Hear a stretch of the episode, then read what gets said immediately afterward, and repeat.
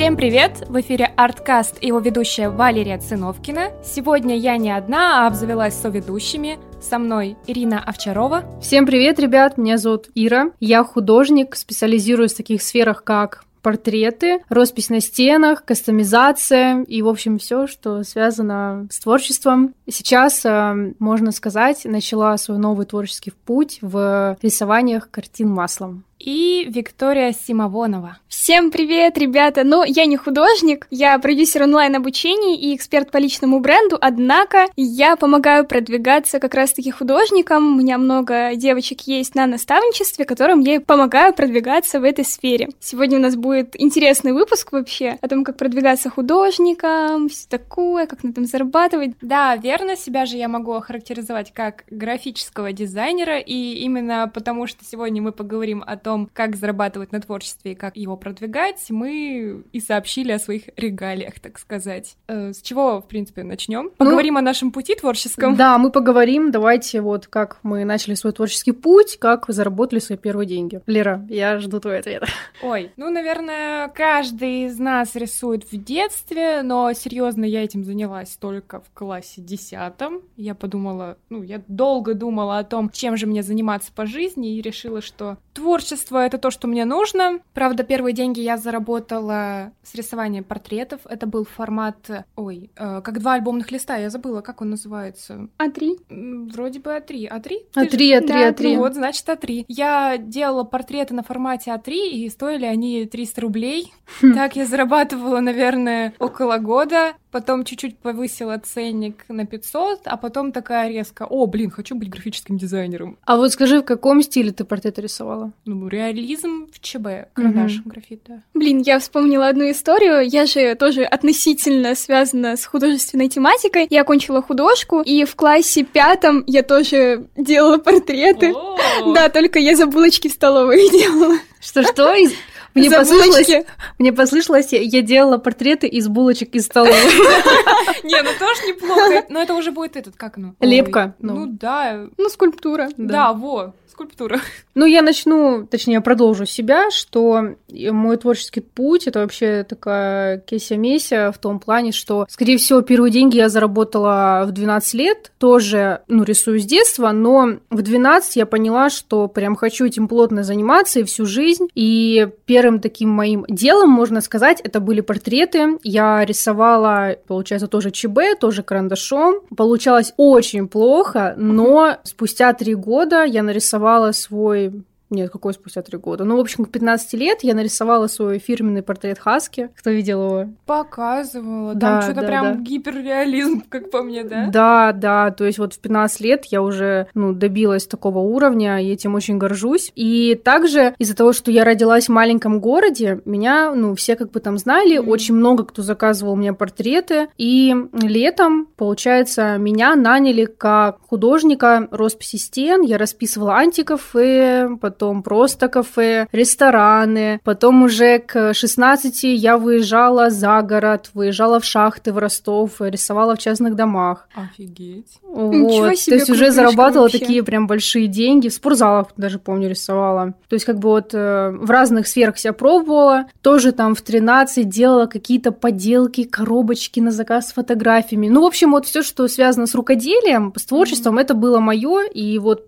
постоянно а, пробовала себя в разной сфере. А потом уже, когда переехала в Ростов, поступила в универ, я поняла, что вот тогда пошел еще тренд на кастомизацию одежды. Я такая, блин, ну, ребят, я хотела еще стать там дизайнером одежды. И такая, блин, ну это вообще мое, ну это все, ну просто мы начинаем. И от универа все пошло, меня как-то по универу начали вот узнавать люди, что я занимаюсь кастомизацией. В Ростове тоже люди, вот стала прибавлять подписчиков, подписчиков, подписчиков подписчиков, и очень такой хороший у меня поток постоянных клиентов, которые прям идут вот только ко мне, ко меня советуют, потому что у меня хорошие материалы, я рисую на разных вообще, как сказать, поверхностях. А сейчас я поняла, что все-таки я хочу рисовать маслом, это вообще другая стезя, то есть масло, холсты, это что-то вообще для меня было нереальное, но все-таки я начала, и вот сейчас рисую свою первую картину довольно-таки неплохо, и надеюсь, что я заработаю миллион долларов. Ну, нормально ты попробовала. Не, я видела твою картину, просто вообще пушечка. И, кстати, вот по поводу кастома, я узнала о тебе, когда мы только поступили, потому что я увидела у одного ростовского блогера, я увидела у него в истории, что ты ему подарила, по-моему, либо майку, либо тоже какую-то вот именно ну, расписанную ну, вещь. Да, да, я ему э, делала это как бартер. Да, и прям вышло очень круто, и тогда я через него узнала о тебе, и что ты учишься в ДГТУ тоже со мной. И еще и на твоем факультете, да? Да, да. Вау, я в шоке. Вот так вот. Ты еще себя попробовала в таких разных стезях, ну, творчество, но разные вот направления, чтобы понять, что больше всего нравится. Да, но это сложно тоже переключаться, потому что в основном почему-то художники боятся переключаться вот с одного на другого, потому mm-hmm. что требуются другие материалы, другие совсем навыки. То есть, например, роспись на стенах это вообще что-то, ну, тоже отдельно. Тебе нужно знать шпаклевку, грунтовку, как yeah. это, на каких поверхностях рисовать, на каких нет. Я не граффитист, а граффити там вообще то есть, как бы, мне кажется, это вдвойне сложно баллончиками сделать ровный контур. Я, я вообще не, не понимаю, понимаю как. как они это делают. Я вообще не понимаю, да. Я как-то один раз порисовала баллончиком, и там просто как они управляют этой непонятной струей? Что? А! Это, вообще нереально, да. Я не знаю как. Это большой скилл нужно иметь. Мне переключаться страшно, потому что есть такое ощущение, что если я попробую и там, и тут, я не успею нигде. Не знаю. А может быть, знаешь, а, просто я из своего опыта сужу, что я переключалась, потому что а, хотелось, во-первых, больше денег, mm. а во-вторых, как это сказать даже, ну, прям очень сильный был интерес к этому делу. Например, вот я начала с портретов, поняла, что, например, вот да, даже скажу, почему я закончила рисовать портреты это заказ, а, потому что как будто бы я боюсь не угодить людям в том, что вот как я их нарисую, потому что все-таки у меня свое видение, да, да очень такое такое своеобразное, и, короче, пожалела свои нервы и перестала этим заниматься, но рисую портреты для себя, просто как бы вешаю все в рамочку, такая, вот это я нарисовала, ребят, смотрите. Ну что, давайте сейчас перейдем тогда к следующей части. Будем говорить, наверное, о продвижении. На самом деле можно встречно задать вопрос. Почему на творчестве зарабатывать сложно? Да, почему нам кажется? Ну, когда я только вступила в эту сферу, я такая думаю, ну не то, что я не думала, что на творчестве зарабатывать сложно, я вообще не совсем понимала, как на нем зарабатывать. Взять тот же самый мой низкий ценник, 300 рублей. Возможно, потому что, знаете, это идет с детства о том, что нам родители говорят, вот, ты устроишься на официальную работу, вот, ты там должна работать там официально в какой-то компании, из-за этого вот э, с детства, вот, ну, лично на меня так, ну, не то, что давили, мои родители поддерживают и поддерживали, чем я занимаюсь. Они видели там мои успехи, но все равно говорили, вот, поступи в универ, закончи универ, получи диплом, и после этого ты устроишься на работу свою официальную, а так ты рисуй, рисуй, но официальная работа. То есть э, просто как будто бы это идет с детства, что в тебе внушают то, что творчество, на этом заработать нельзя, тебе нужно куда-то именно вот конкретно устроиться. Я уже не знаю, сколько я раз повторила, что нужно устроиться на официальную работу. Тем временем специальности в вузах творческие такие просто существуют. Они существуют, да, например, вот дизайнер одежды, одежды, архитектор, это, это круто. Но именно знаешь... Но они не совсем творческие, особенно архитектура. Да, да. Это, это не ну, прямо ну, творчество, да, творчество, да, да. Там нужно знать еще и хорошо математику. Но вот что касаемо действительно установок, мне кажется, это идет еще из советского времени, и так как мы родились в постсоветское пространство, скажем так, то у нас еще все эти устои, что надо работать на заводе, серьезность, mm. там да, все да, такое, да. какое творчество, творчество для души, в доме там творчество.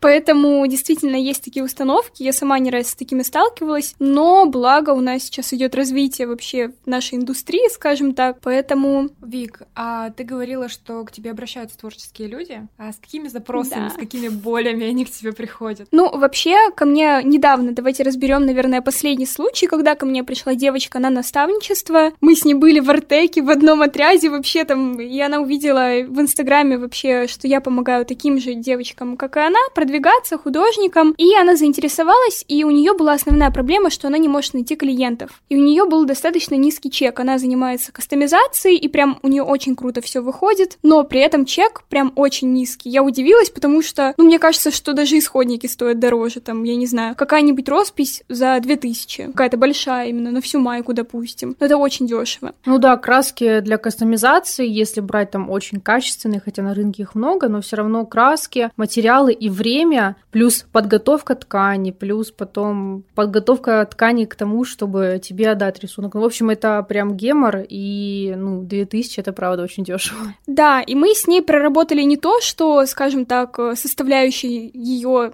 запрещенной соцсети Инстаграмом, скажем так, но еще и проработали с мышлением, то есть подняли чек однозначно, а, и начали искать новые пути, как продвигаться. А, я ей где-то месяц проводила лекции по два раза в неделю, рассказывала о том, как вообще писать прогревы на аудиторию, которая уже есть, как определить эту целевую аудиторию, готова ли она покупать вообще, а, как сделать воронки продаж через рилсы, через хайлайтсы и так далее, чтобы приходила новая аудитория, но именно целевая. И вот спустя месяц э, мы с ней проработали так, что у нее пришло, по-моему, 200 подписчиков, именно Ого. без рекламы, без Ого. ничего, чисто на каких-то там рилсах, на бартерах, на не знаю, на каких-то там заданиях, которые я ей давала. У нас э, было так интересно, в общем, если она не выполняет домашку, я ей ставлю, типа, цену слова. Цена слова, там, я не знаю, пойти в центр города и там начать раздавать свои визитки, допустим. Вот. И таким образом все равно люди подписываются. Когда есть личный контакт, когда они видят живого человека, что он действительно занимается творчеством, он уже относится как-то более по-человечески. То есть есть личность, а люди все-таки идут к людям покупать. И если они видят, э, что это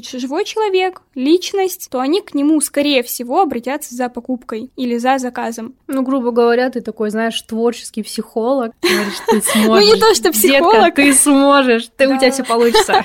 Да, да. ты не просто даешь какие-то конкретные, как сказать? Ну, банальные, можно сказать, советы, а вот ты прям учишь, ты прям, ну, прям да, у меня индивидуальная программа, у меня индивидуальная программа, то есть я смотрю ее минус, допустим, у нее, да, хорошая была визуальная составляющая страницы, страницы, но при этом смысловой вообще почти никакой. То есть э, люди не видели в ней там личности, эксперта, и нужно это было прорабатывать, и я собрала все эти минусы, недочеты из ее аккаунта, и так как я ее в жизни знала, что она такая вот общительная, очень веселая такая, ну, в общем, хорошая девушка, приятная очень, и она не делала упор, она в Инстаграме была такая холодная леди. И, естественно, нужно было убирать вот этот вот образ и показывать ее настоящий. То есть я именно выбрала под нее программу и уже мы с ней занимались. Это очень сложно. Это очень сложно вести такую э, обширную инстаграм-деятельность, показывать себя. Я, ну, раньше мне это очень хорошо получалось, потом какая-то депрессия возникла, и я забросила инстаграм, именно вот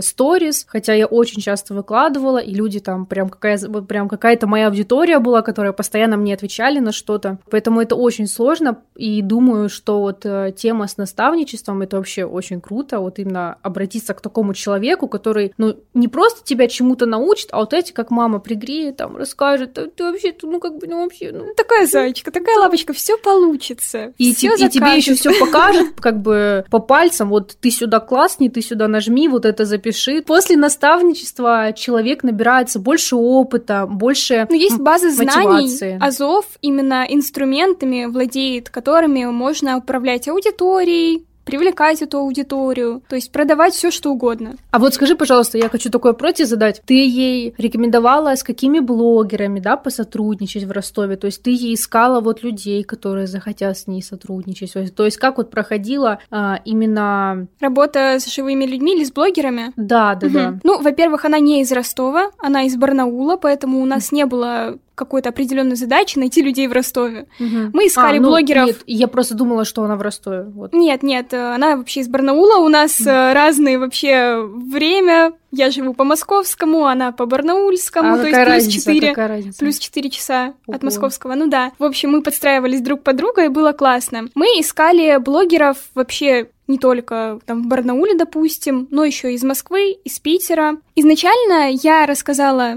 своей подопечной, скажем так, что нужно искать блогеров, у которых есть твоя целевая аудитория. Если мы работаем по бартеру, то нам нужна аудитория, которая готова будет покупать, потому что до этого она обращалась к блогерам, которые ее, естественно, пиарили, она делала шикарные вообще работы, но при этом покупателей не было. Такая потому же что проблема, такая же была проблема. Не платежеспособная аудитория, либо аудитория, которая в этом не заинтересована заинтересована. Возможно, это возрастное, как бы, не знаю, по-другому аудитория как бы распределяется. Очень много факторов есть, которые тоже влияют, поэтому я дала ей таблицу по сегментации аудитории и подбору блогеров, то есть а, есть определенная формула, по которой можно рассчитать активы, охваты блогера, чтобы получилось не так, что у него 30 тысяч подписчиков, а лайков 20, ну то есть мы видим резонанс, а чтобы это действительно была аудитория не накрученная, живая, активная, которая могла бы прийти и купить что-то. И именно аудитория, которая в этом заинтересованная. То есть я ей дала какие-то вот именно базовые вещи, благодаря которым можно рассчитать, сформировать это знание и уже предложить бартер. И вот у нас был классный случай по-моему, первый блогер, которому мы написали, по-моему, Миногарова выложила пост о новом каком-то телешоу, не телешоу, о новом YouTube-шоу, и она ответила своих каких-то соведущих новых, и мы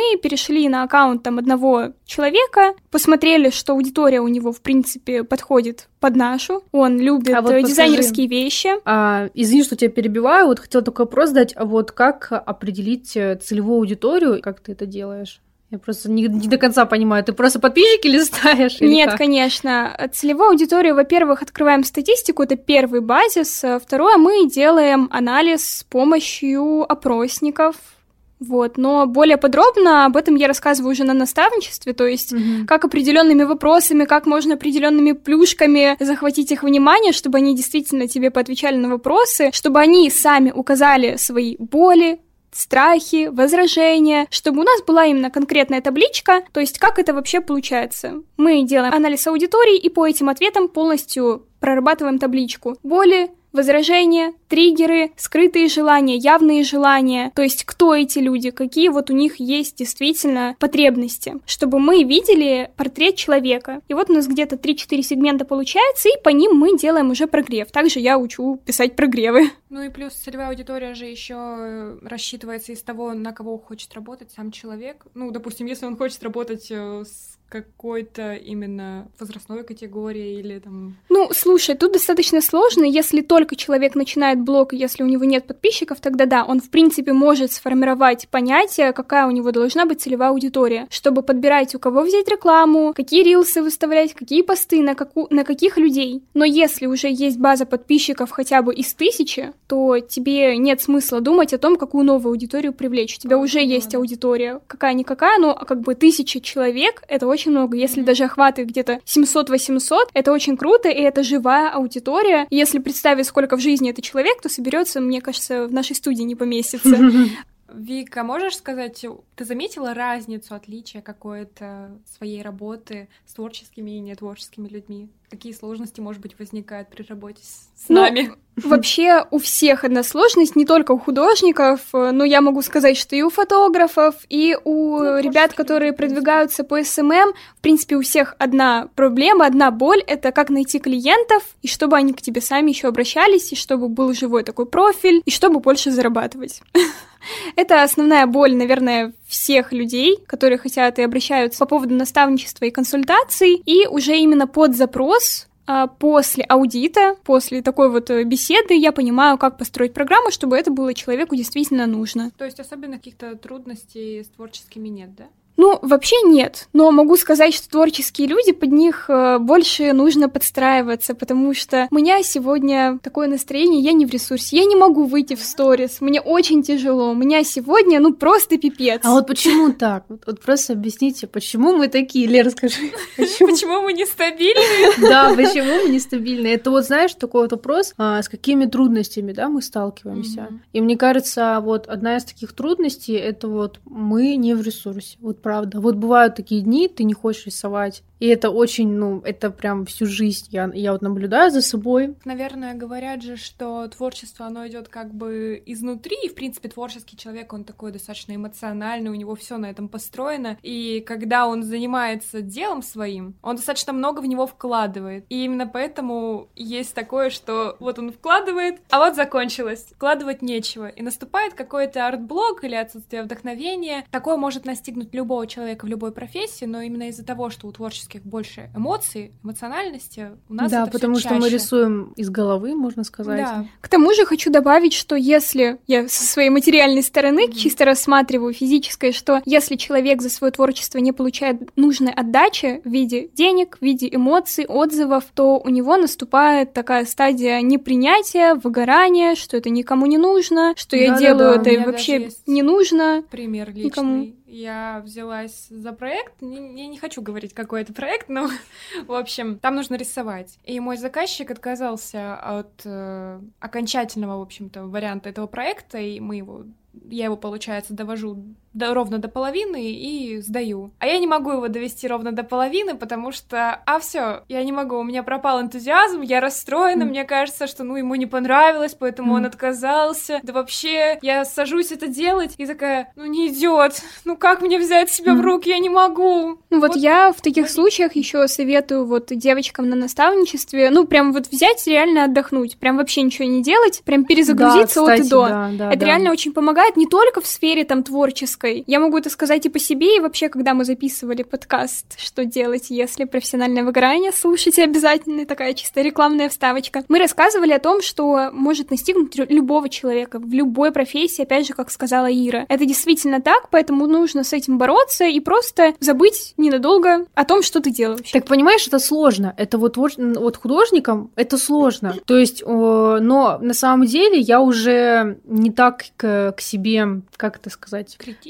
Да, критично отношусь э, в плане, я вот порисую, и все как бы. У меня какой-то даже есть дедлайн временный. То есть я, например, после 12 я не рисую. У меня очень сильно болят глаза, мне ночью не рекомендовано рисовать. Либо же я понимаю, что я сегодня там очень устала, и у меня вообще нет сил, но я понимаю, блин, а я вот там три дня картину не рисовала, и такая, блин, вот надо было сегодня, так я хотела порисовать. корить. И да, я думаю, блин, ну почему? Но на самом деле уже вот э, в последнее время я ну, не вот, не так критично к себе отношусь, Мгм. потому что нужно, правда, давать себе отдых, не нужно загонять себя в какие-то рамки, какие-то дедлайны, вот так вот. И еще можно сказать, что в творческом пути мы сталкиваемся с такими с такой проблемой глобальной. Мы не ставим правильное ценообразование. Да, это вообще, то есть а, такая основа, когда мы понимаем, что на своем деле мы можем заработать, мы неправильно ставим цену. Я с этим стала сталкиваться, когда вот стала расписывать стены, и такая говорю, а, ну, 15 тысяч. А там просто стена вот такая. Куча подводных камушков еще вылазит Да, во время работы. да, такой, просто «М,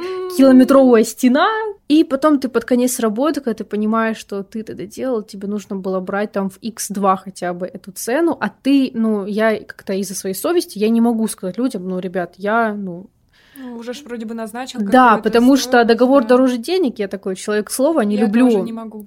Не могу, да, иначе, и не понимаю, не понимаю заказчиков, которые еще в конце, слушай, а давай скинем немного, давай немного скинем, ну это вообще, то есть как бы, причем это люди старше нас, скорее Мгм. всего, да, которые заказывают какие-то глобальные проекты, это люди старше нас, и они еще с нами торгуются, ну, грубо говоря, с детьми, которые в этом вообще как бы не А- соображают. Это еще потому, что они не совсем понимают, что мы делаем. Для них это легко кажется. И вот взять кастомизацию одежды, что твоя клиентка брала мало. Она же показывает уже готовый Готовы, товар. да, И человеку это кажется то же самое, что он, если он видит в магазине, но вдвое или втрое дешевле. И он такой, а за что такие деньги? да. А как же процесс, который всему этому предшествует? Как же время Очень мало людей, очень мало людей, которые готовы платить вообще за кастомизацию. Нам так кажется, вот есть э, какой-то определенный ряд блогеров, которые прям занимаются кастомизацией там очень давно, у них большая база клиентов. Но, э, знаете, вот нам кажется из-за этого, что, блин, вот кастомизация такая востребованная. Может быть, в других городах. По крайней мере, в Ростове я могу сказать, что это очень малый процент э, людей, которые заинтересованы именно в качественной кастомизации, которая будет индивидуальна. Просто я э, немножко тоже себе такую ставочку ставлю, что я люблю рисовать только свое, только то, что я придумала из головы. Но понятное дело, э, понятное дело, что ничего нового мы уже не придумаем, но просто я рисую свои рисунки, и это моя отличительная черта. То есть я где-то где вдохновляюсь и придумаю свое, и вот я добилась такого уровня, что ко мне люди обращаются вот именно за моими рисунками, именно за моим направлением в творчестве, именно за моим стилем. Это и это вообще очень круто, да. Такого, ну, такого еще нужно достигнуть, можно сказать. Не, хочу еще дополнить, что у Иры действительно свой отличительный стиль.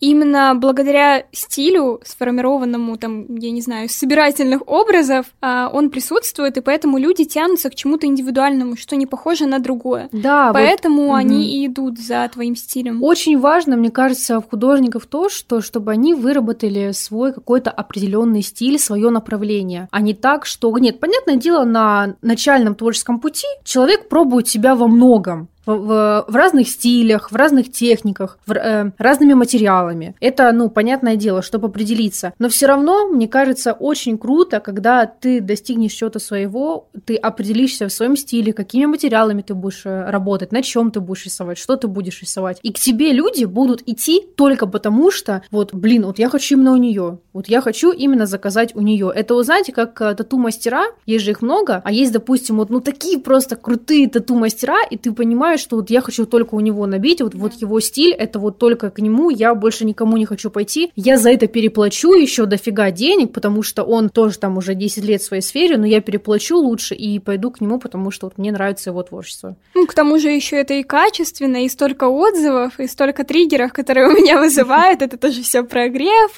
поэтому да, действительно мы таким образом всегда и обращаемся. Ну и плюс это может помочь бороться с конкуренцией. Как уже и сказала Ира, нас очень много, в принципе, в любой сфере, и только быть уникальным получается да. каждому. Понятное дело, мы будем как-то похожи на друг друга, но это, это ну, как, какой, блин, ребят, 21 век, понятное дело, будут, будем мы как-то переплетаться, но все равно, даже знаете, вот, к примеру, Э, Еще знаете, мне кажется, вот Инстаграм, это запрещенная социальная сеть, эм, это как будто бы, знаете, лицо для блогеров. То есть это соцсеть, это наше лицо. И когда мы, например, э, кому-то хотим обратиться, мы почему-то сразу, ну, у вас есть, есть же такое, что вы сразу заходите в Инстаграм, правильно? Естественно. Потому что там картинки, там рилсы, мы изучаем человека. И мне кажется, для творческого человека, если он хочет себе большую аудиторию, получать с этого монетизацию, ему нужно развиваться в социальных сетях, вот как говорила Вика, еще как личность, то есть рассказывать о себе, рассказывать там свою, свою жизненную позицию. Если вы какой-то, вот знаете, там дерзкий художник, то у вас какая-то вот такая вот интересная, увлекательная жизнь путешествиями, и вы попутно, да, к, к примеру, рисуете. То есть показывать свою жизнь, там, может быть, даже личную какую-то. То есть не раскрываться только как художник, раскрываться для аудитории еще во многих там сферах своей жизни, показывать тоже свои триггеры. Не стройте себя какого-то идеального человека, а вот быть собой, и это очень круто, потому что вот искренность это вот такой вот тренд на века. Да, естественно. И вот как сказала Ира, что нужно показывать не только экспертность, но еще и личность, это основы личного бренда. То есть э, бренд не то, что там какой-то магазин, ресторан, но еще и вы именно лицо своего личного бренда. Поэтому важно развивать его с помощью личности и экспертности и всего-всего возможного. Конечно же, ну, мы не призываем э, всех так делать в том плане, что, ну, кто-то стесняется, допустим, да, но каждый к этому приходит, постепенно, там, с каждым шагом все больше и больше себя раскрывает в Инстаграме, Давайте сейчас поговорим о том, какие площадки вообще помогут развиваться начинающим художникам, помимо Инстаграма, запрещенной соцсети. Как сказала Ира, что вообще можно на любых развиваться. Вот какие вам больше подходят, нравятся, и какие бы вы посоветовали? Я бы выделила Pinterest. Pinterest. Э, очень э, хорошая соцсеть. Кстати, там реально можно круто развиваться, там, там выкладывать свои работы. Я, конечно же, ну, не буду в это углубляться, потому что я э, не хочу дезинформировать людей, потому что точно не знаю, как, как там продвигаться, но все-таки всю информацию можно найти в интернете. Что еще? ВКонтакте. Ну, то есть, как бы тоже можно свою группу создать, к примеру. Тоже там вроде бы сейчас, э, ну, я не знаю, ты мне скажи, Вика, реклама ВКонтакте вообще хорошо. Конечно, таргет, да, работает. Вот, то есть, как бы через э, эту соцсеть можно выставляться. Лер, а тебе какие больше нравятся платформы? У меня все плохо с продвижением, если честно. А, я только выставляю свои работы ВКонтакте, в своей группе. И у меня есть портфолио, которое загружено на Кейворке и на Хедхантере. По-моему, только там. Но, насколько я знаю, площадок для художников намного-намного mm-hmm. больше. И по-хорошему, если бы я двигалась на всех этих площадках, Это тоже моя боль. Надо заняться собой, а я все никак. Слушай, вообще... Лера, я... подождите, подождите. Мне просто кажется, что я недостаточно хороша для того, чтобы продвигать свое творчество. Понимаешь, я вот смотри, сижу... вот смотри, я тебе, я сейчас тебя жутко замотивирую. Знаешь почему? почему? Знаешь, я очень такой придирчивый художник, можно сказать. Но я хочу сказать, что ты очень крутая, потому что, знаешь, ты вот рисуешь, ты сама по себе очень добрый человек, хороший, и вот через э, твои рисунки эта вот доброта, она очень сильно вот, видна. Да, мне тоже это чувствуется, Серьезно? действительно. Да, это, да. это очень как бы твоя Положительная энергия. энергия, прям веет от и, этого. Э, тем более, знаешь, ты рисуешь в, в, в digital, правильно, да? да? Ты на дизайнер, и тебе, ну, это будет намного легче, даже вот, чем мне, я не знаю, сфоткаю, да, криво-косо да, там. в 3 тяжело продвигать. Что там, вот. отсканить разве что, но не, не все форматы отсканишь. Вот. И поэтому тебе это вообще, то есть у тебя еще столько работ, то есть э, ты можешь вообще поизучать эту тематику и вообще на любых площадках, где рисуют и аниме, и стикеры, то есть это, там столько просто аккаунтов. Да на том же Behance, э, в принципе. Да. Например, в Инстаграме, запрещенной соцсети, отмечать каких-то других художников, которые тоже рисуют стикеры, аккаунты, тебя могут там выставлять, продвигаться, например, через группы ВК, там, кидать свои предложения о том, что ты художник. То есть очень много вообще даже там бесплатных вот способов. Я вот, э, что меня сильно так назад откинуло, я как-то кинула свое объявление. По бартеру там вообще группа работает, ты типа рекламируешь в своей группе одну группу и рекламируешься в той группе. Я кинула им свои рисунки, они мне отказали и пометили это как недостаточный уровень. Я такая, все, тильт. Ну, слушайте, сколько людей, столько и мнений. Ну, Там да. как да. бы могут э, сидеть э, люди, которые не разбираются в творчестве совсем, ну, в любом случае, спасибо вам. Это как э, моя история пусть будет уроком для других творческих людей. Ну, не забивай, не забивай. Да, себя, потому что, нужно. слушай, Лера, у тебя столько есть достижений, там в плане действительно, ты там для блогеров делаешь всякие стикеры, для компаний эти брендбуки и так далее. Ну, в общем, это очень круто, и такой уровень есть не у всех дизайнеров, действительно, поэтому не стоит вообще себя недооценивать. Да, Нужно просто иди дальше. Наоборот, да. Просто, знаешь, а, сложно начать. Но ну, когда да. ты делаешь вот первый шаг, и ты понимаешь, что мне это так завлекло, вот этот первый шаг, когда я, например, тот, э, только начал изучать другие площадки для продвижения. Потом, не знаю, напишешь ты блогеру, сделаешь там за половину стоимости стикеры, к примеру. То есть, как mm-hmm. бы вот постепенно такими маленькими шажками ты уже, ну, выйдешь на какой-то следующий уровень, который ты хочешь. Плюс, больше плюс то, что ты уже начала. В том плане, ты уже хорошо рисуешь, тебе не нужно развивать скилл э, там, ну, глобально, я имею в виду, когда человек такой сидит, а, С ну, нуля да, я хочу стать художником, да, это вообще... То ну, есть, это другое, да. Да, это вообще да. другое. Поэтому у тебя все впереди, я в тебя очень сильно верю. Ой, все, спасибо, девочки, ну все, Пожалуйста. продвигаться. Да, идем на наставничество к Вике. Да, да. Все, сделали саморекламу. Замотивировали себя, надеюсь, и наших слушателей потому что наверняка также очень много людей, как и я, просто сидят и думают, что они недостаточно хороши для того, чтобы выйти в массы и зарабатывать деньги. И они такие, ну когда-нибудь, когда-нибудь. Вот я бы посоветовала концентрироваться на уже тех достижениях, которые есть. Да, да, это очень важно. Это очень помогает прям взять листочек с ручкой, не в телефон заметкой, именно взять листочек, тетрадку какую-нибудь найти и прям записать от руки, какие у меня уже есть достижения, и посмотреть на себя вообще с другой стороны, со стороны того, что уже добился человек. И тогда уже появляется какая-то мотивация и понимание своего уровня, что ты уже не какой-то там плохой человек, который не очень рисует, а наоборот классный художник или дизайнер. Также не ставить себе какие-то очень высокие планки, то есть не загонять себя вообще в рамки, ну, ну, грубо говоря, не обижать себя, именно свою, свое творческое дитя, потому что мы же такие хрупкие в душе, э, мы в основном сами себя, ну, как бы, да, по факту обижаем, что вот ты там недостаточно да, хорошо сделал. Нас редко критикуют, прям чтобы как-то обидно. В основном мы себя критикуем. Да, потому что творчество это вообще такое многогранное слово, многогранное понятие. И с одной стороны, вот, допустим, вот мой портрет Хаски, его не видно, но мы его представим. Очень детальный mm-hmm. портрет. Я его нарисовала, и такая, блин, ну вообще здорово, да? Там выложила такие все, как круто, как круто. Потом проходит час, и такая, так, вот здесь нужно было вот это сделать, так, вот тут вообще мне не нравится, блин, а как-то волосы ты его Началась очень сильно... самокритика. Уже круто А вроде уже, бы а как. уже, знаете, да, я могла еще лучше сделать. То есть, Ну, это Понятно? рост все равно. Это Когда рост. ты видишь ошибки и Это знаешь, рост, как да. исправить, это рост. но да. не нужно себя прям загонять в жесткие рамки, что ты ничего не умеешь. Вот то, что ты сделал, ты должен понимать, что другой художник на тебя смотрит и просто как? Ну просто, ну как ты это сделал? Да. Блин, научи меня. Но и все-таки, да, ты должен как бы видеть свой личный рост, чуть себя критиковать, но и, понятное дело, лелеять. Да. Меру и здоровая критика. А, слушайте, давайте вот напоследок закончим тем, что мы дадим какие-то советы по продвижению наших художников, наших зрителей. В принципе, творческих людей, всех Да. там фотографы.